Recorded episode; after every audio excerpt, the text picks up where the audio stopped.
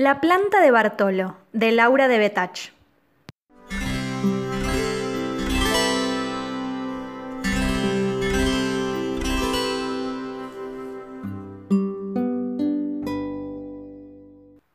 El buen Bartolo sembró un día un hermoso cuaderno en un macetón. Lo regó, lo puso al calor del sol y cuando menos lo esperaba, trácate, brotó una planta tiernita con hojas de todos los colores. Pronto, la plantita comenzó a dar cuadernos. Eran cuadernos hermosísimos, como esos que gustan a los chicos, de tapas duras con muchas hojas muy blancas que invitaban a hacer sumas y restas y dibujitos. Bartolo palmoteó siete veces de contento y dijo, ah, ahora todos los chicos tendrán cuadernos.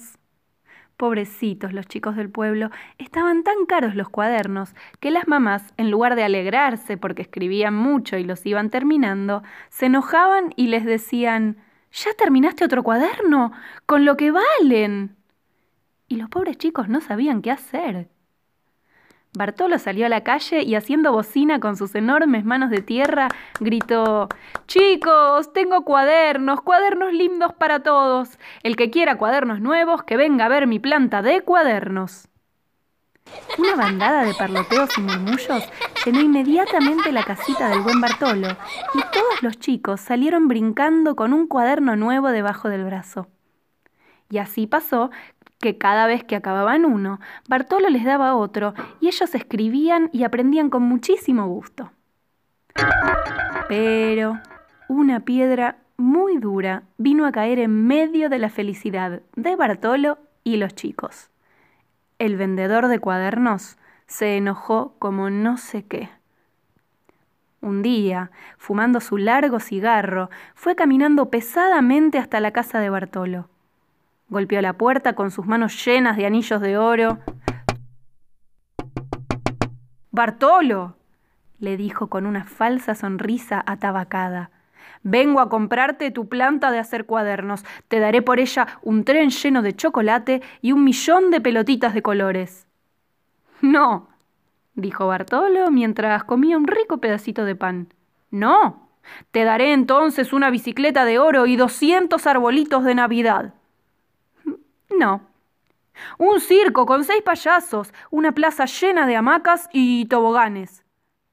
No. Una ciudad llena de caramelos con una luna eh, de naranja. No. ¿Qué querés entonces por tu planta de cuadernos? Nada, no la vendo. ¿Por qué sos así conmigo? Porque los cuadernos no son para vender, sino para que los chicos trabajen tranquilos. Eh, te nombraré gran vendedor de lápices y serás tan rico como yo. No. Pues entonces, rugió con su gran boca negra de horno, te quitaré la planta de cuadernos. Y se fue echando humo como una locomotora.